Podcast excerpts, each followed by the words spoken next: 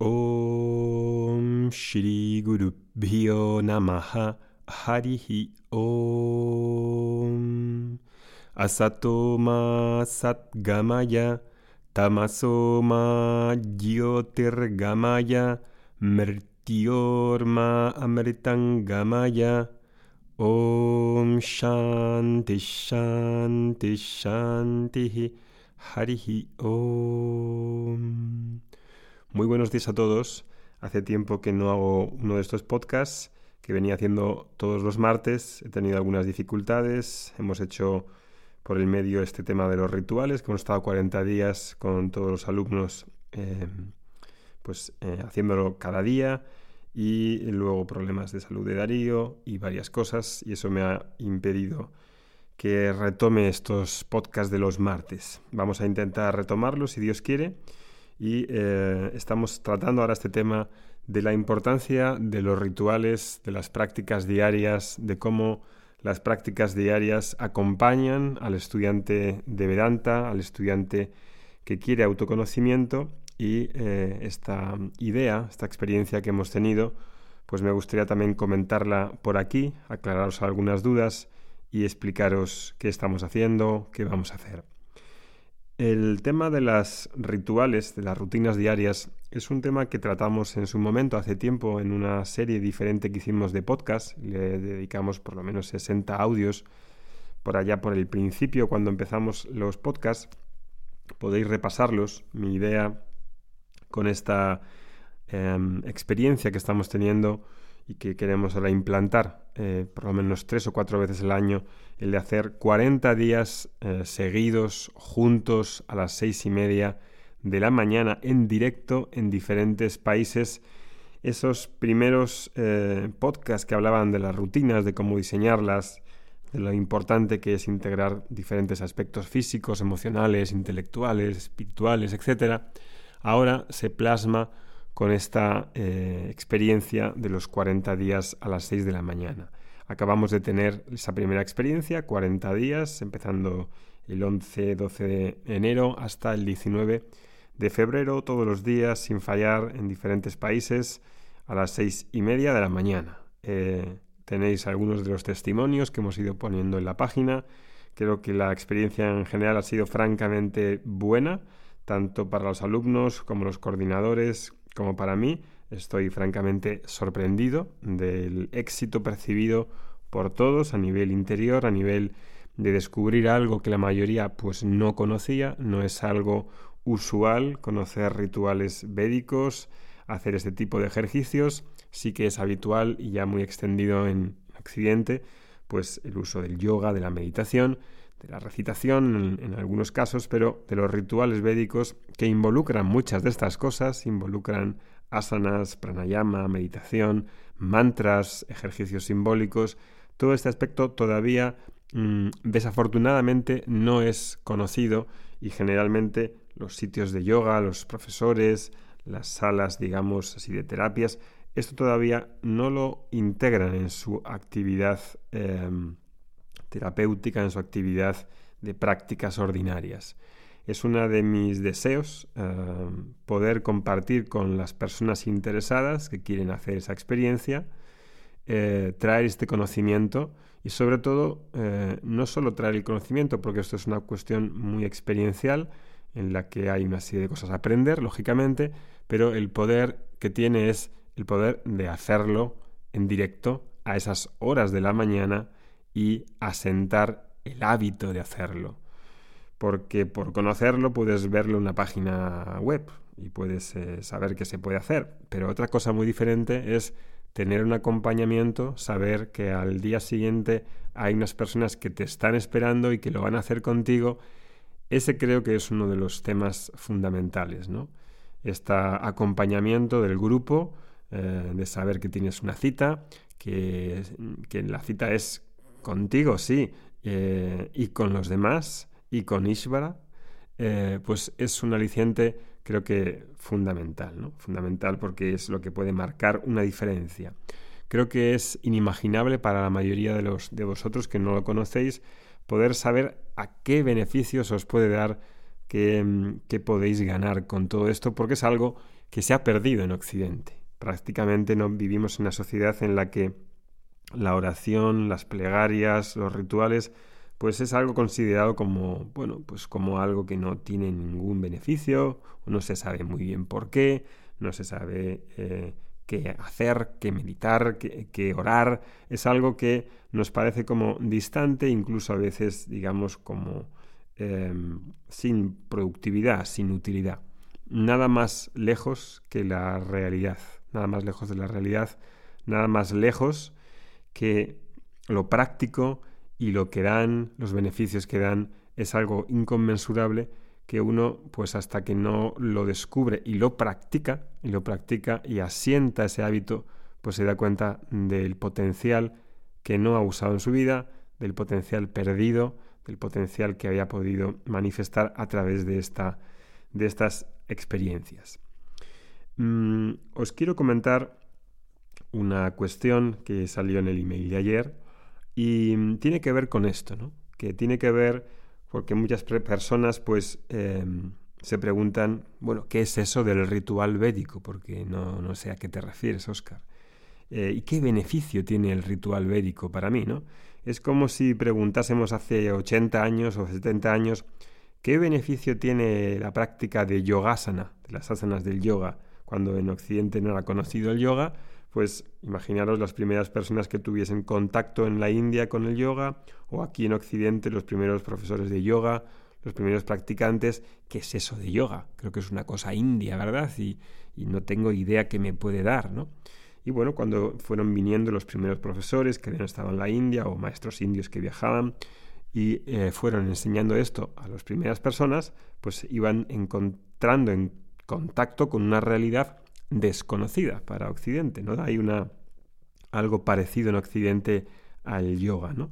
Lo mismo sucede con esta cuestión de los rituales, ¿no? Al principio uno tiene la resistencia de decir, bueno, eso será hindú, eso será algo ah, religioso, algo, eh, algo esotérico que hacen gente muy rara. Repito, es la misma analogía que el yoga hace 70 años. Hoy el yoga ya es una cosa mainstream, una cosa totalmente aceptada, totalmente em, implantada en la sociedad y los rituales y el Vedanta tienen eh, ese potencial de convertirse en algo que daría creo que incluso más que los propios beneficios que pueda dar la práctica de asana y pranayama. Eh, buena parte de esta confusión radica en que estamos acostumbrados a pensar que la oración eh, pues no produce resultados. ¿no? Y esto quizá tiene que ver con la falta de, perspectiva o de perspicacia en cuanto a eh, entender la ley de acción y reacción. En, sánscrito tenemos una palabra que se llama karma, que se llama pala, karma pala, que es eh, karma significa acción, literalmente, nada esotérico, nada extraño. Karma es acción y pala es resultado. Y hay una conexión entre las acciones que hago y los resultados, entre la acción y la, una reacción que trae como consecuencia una consecuencia, un resultado. ¿no? Entonces, cuando hago, por ejemplo, pues ejercicio, pues sé que ese ejercicio me sienta bien y tengo más energía, estoy más relajado, etc. Cuando estudio algo, pues sé que al estudiar, esa acción de estudiar trae un resultado que es eliminar la ignorancia de aquello que estudio. Si invierto en bolsa, pues puedo ganar dinero o puedo perderlo. Es decir, que normalmente en nuestras acciones cotidianas sé la relación entre el esfuerzo que hago, la acción que hago y el resultado que obtengo. Sin embargo, eh, no tengo clara la conexión entre oración y resultado, y menos entre ritual y resultado. Y es conveniente saber algo de la teoría del karma, que explican las escrituras védicas. Una acción, en un karma, se pueden dar lugar o debería tener en cuenta tres cosas. Primero, que un, cualquier acción, sea física, sea verbal, sea mental, la oración es una acción mental y verbal, y esa acción produce un resultado, que puede ser presente, es decir, ahora, inmediato, o futuro, inmediato, es decir, que no sé cuándo sucederá en el futuro esa acción también ocasiona una ganancia positiva o negativa. En sánscrito esto se llama punya y papam. Punyam es algo positivo que, algo favorable para mi vida, algo que gano favorable. Em, y ese papam es algo desfavorable. Entonces hago una acción que da como resultado que yo gane algo positivo, entre comillas. Esto es una manera un poco reduccionista de explicarlo, pero siendo un podcast no teniendo mucho tiempo, pues es lo que hay, ¿no? Pero en otras clases lo explicamos más detenidamente. Una acción genera entonces un resultado presente o futuro y hay una ganancia positiva o negativa, un mérito o un demérito, punia o papam, y dependiendo de esas dos cosas se genera una situación que me da una experiencia de placer o de dolor. Y nuestra vida humana es una mezcla de experiencias agradables y desagradables, dolorosas y, y placenteras. El problema con esta ley de la acción-reacción, esta ley del karma, es que no sabemos ni podemos, aunque queramos saber, cuál es la relación entre una acción que yo hago ahora y el resultado que produce. A ver, hay algunas que están muy claras. Bebo un vaso de agua y se me quita la sed. Es inmediata, es clarísima. Por experiencia la conozco. Hay muchas que están clarísimas y las conocemos. Pero no están claras las que son más complejas. Yo estudio hoy una cosa que quiero estudiar para que me forme mejor en mi profesión y puede que esa cosa, inglés o alemán o informática o criptomonedas, estudie eso y no sé cuándo me va a generar un rédito económico, no tengo ni idea. Puede que me contraten en el primer currículum que envíe, ahora o dentro de cinco años, cuando digan, caramba, necesito una persona que sepa sobre criptomonedas y blockchain. Ah, pues mira, esta persona lo tiene. Yo no sé cuándo ese currículum va a llegar a la persona adecuada en el momento adecuado que ha de contratarme, no tengo ni idea. Y nadie lo sabe. Y eso es así. Y está bien que sea así, porque si yo pudiese controlar todo, sería una cuestión que no nos gustaría, eh, que nos gustaría individualmente, pero que no funcionaría bien a nivel colectivo. Entonces el problema de esta acción y reacción es que no podemos ver cuándo ni cómo se producen esos resultados. Es una ley que no podemos conocer por los medios, por nuestra mente humana. Porque si la conociésemos, tendríamos que tener en cuenta todos los factores que hay disponibles, factores conocidos y desconocidos que hay para producir un resultado, tanto para ganar un partido de fútbol como para las elecciones, como para conseguir un puesto de trabajo o para casarte. No conozco la, mayor, la gran parte de, de factores, de variables que hay ahí para producir el resultado que yo quiero. Punto. Entonces, esto es así. Y yo tengo opción a hacer, no hacer o hacer diferente. Ahí sí que tengo acción, ahí sí que tengo elección. Hacer, no hacer, hacer diferente. Pero no tengo acción, no tengo elección en cómo van a venir los resultados y cuándo se van a producir. Ahora, en nuestro mundo moderno, para evitar pensar, decimos, he tenido suerte, tenido suerte en el amor, tenido suerte en la economía, a fulanito le va bien en ese trabajo, ha, tenido suerte en el trabajo, a fulanito le va bien en los negocios, tiene suerte en los negocios. Claro, como no sabemos, por nuestra imposibilidad de conectar nuestra acción con los resultados, pues nos inventamos un término que engloba todo que se llama suerte. Todo es una cuestión entonces de suerte por nuestra incapacidad para reconocer que no somos capaces de prever el futuro y los resultados que se generen de nuestras acciones. Bien, la cultura védica no acepta en absoluto la suerte. Simplemente, como digo, no sabemos cómo se conectan esos resultados. Pero eso no quiere decir que la suerte sea el factor que gobierna los resultados. Y ahora conecto con esto del principio. Las oraciones, las oraciones, y especialmente los rituales, también producen resultados de una manera un poco especial, porque las oraciones y los rituales invocan al factor desconocido, a los factores desconocidos, para que esos factores desconocidos sean invocados, sean reconocidos. Invocamos al Señor, invocamos a Ishvara, invocamos al ser cósmico, reconociendo que ante nuestra limitación humana, invocando esos factores desconocidos, podamos influenciar de alguna manera, de alguna manera, que no sabemos cómo resultará, ni cuándo, ni dónde, pero invocamos. Es decir, que no, solamente, no solamente es una cuestión del esfuerzo personal y de nuestra diligencia y cuidado y responsabilidad a la hora de hacer las cosas que vayamos a tener el resultado que queramos. Hay un factor desconocido que no puedo desentrañarlo y sin embargo soy capaz de orar o de hacer un ritual invocando al ser cósmico. Invocando al ser cósmico. Es decir, que el ser cósmico está presente ahí en esa oración y en ese ritual. Y la oración entonces es una acción también que tiene un resultado, ahora, en el presente o futuro, y que genera resultados porque es una acción también. Hay acciones físicas, verbales y mentales. La oración es una acción verbal y mental. Y si la digo de viva voz, es también física, tiene una fisicalidad. A través de las oraciones, de los mantras, de los ejercicios, de las invocaciones que hay en el ritual védico, estoy creando un potencial un potencial a través de todas esas invocaciones, oraciones, plegarias, que producirá los resultados. ¿Cuándo? No lo sé. Pueden ser inmediatos o pueden ser mediatos. Inmediatos hay algunos muy claros.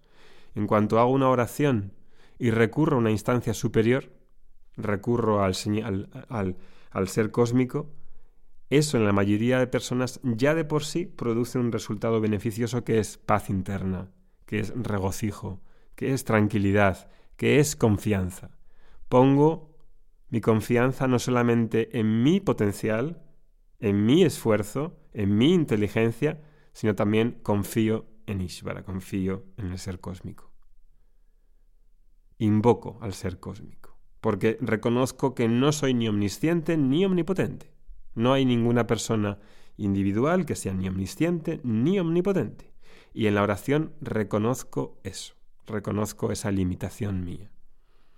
Y ahí entonces se juntan dos factores. Sí, el esfuerzo individual, lógicamente, es uno de los factores más importantes, pero está la invocación de este factor desconocido, de mi propia limitación, que produce una serie de resultados que no conozco y que no son el esfuerzo individual de las acciones conocidas, sino que son el resultado en forma de gracia.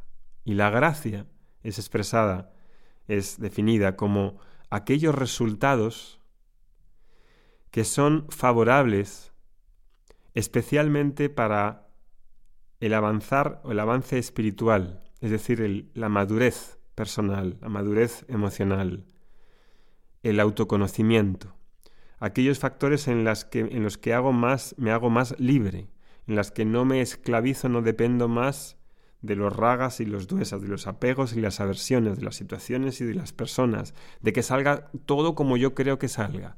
Esa gracia espiritual no se consigue con acciones regulares. Esa gracia espiritual se consigue a través de este tipo de oraciones y rituales. Todo tipo de oraciones, todo tipo de rituales, especialmente ese ritual védico. Entonces, el ritual védico siendo una combinación de actos físicos, mentales y verbales, tiene una capacidad de generar esos resultados, es decir, situaciones presentes o futuras que me darán oportunidades para madurar, para crecer y para obtener autoconocimiento y desbloquear los obstáculos hacia ese autoconocimiento. En el Veda se dice que el ritual védico es uno de los actos que más gracia generan. Y ese ritual también genera gracia en la forma de prosperidad, en la forma de salud, etc. Eso también es gracia. También aceptarlo como gracia. Ser rico es una cierta gracia. tener unos buenos padres es cierta gracia. Tener buena educación es cierta gracia. Tener comodidades físicas es cierta gracia. Tener un buen profesor es cierta gracia. Tener un buen ambiente es cierta gracia. Sentirse atraído hacia estos conocimientos es gracia, desde luego. Ahora, cuando hacemos este tipo de rituales, aunque todo eso está recogido ahí, es estos tipos de gracia, aquí predomina la gracia en la que estoy buscando conocimiento espiritual. Pero para buscar esa gracia también deben de haber otras gracias que estén presentes también. Que tenga salud, cierta salud. Que pueda estar menos preocupado por ciertos asuntos de convivencia, de dinero, familiares. Gracia, un montón de gracia. Necesitamos toneladas de gracia. Y como eso es esperado, como eso es normal, en el Veda se habla de cómo ganar gracia.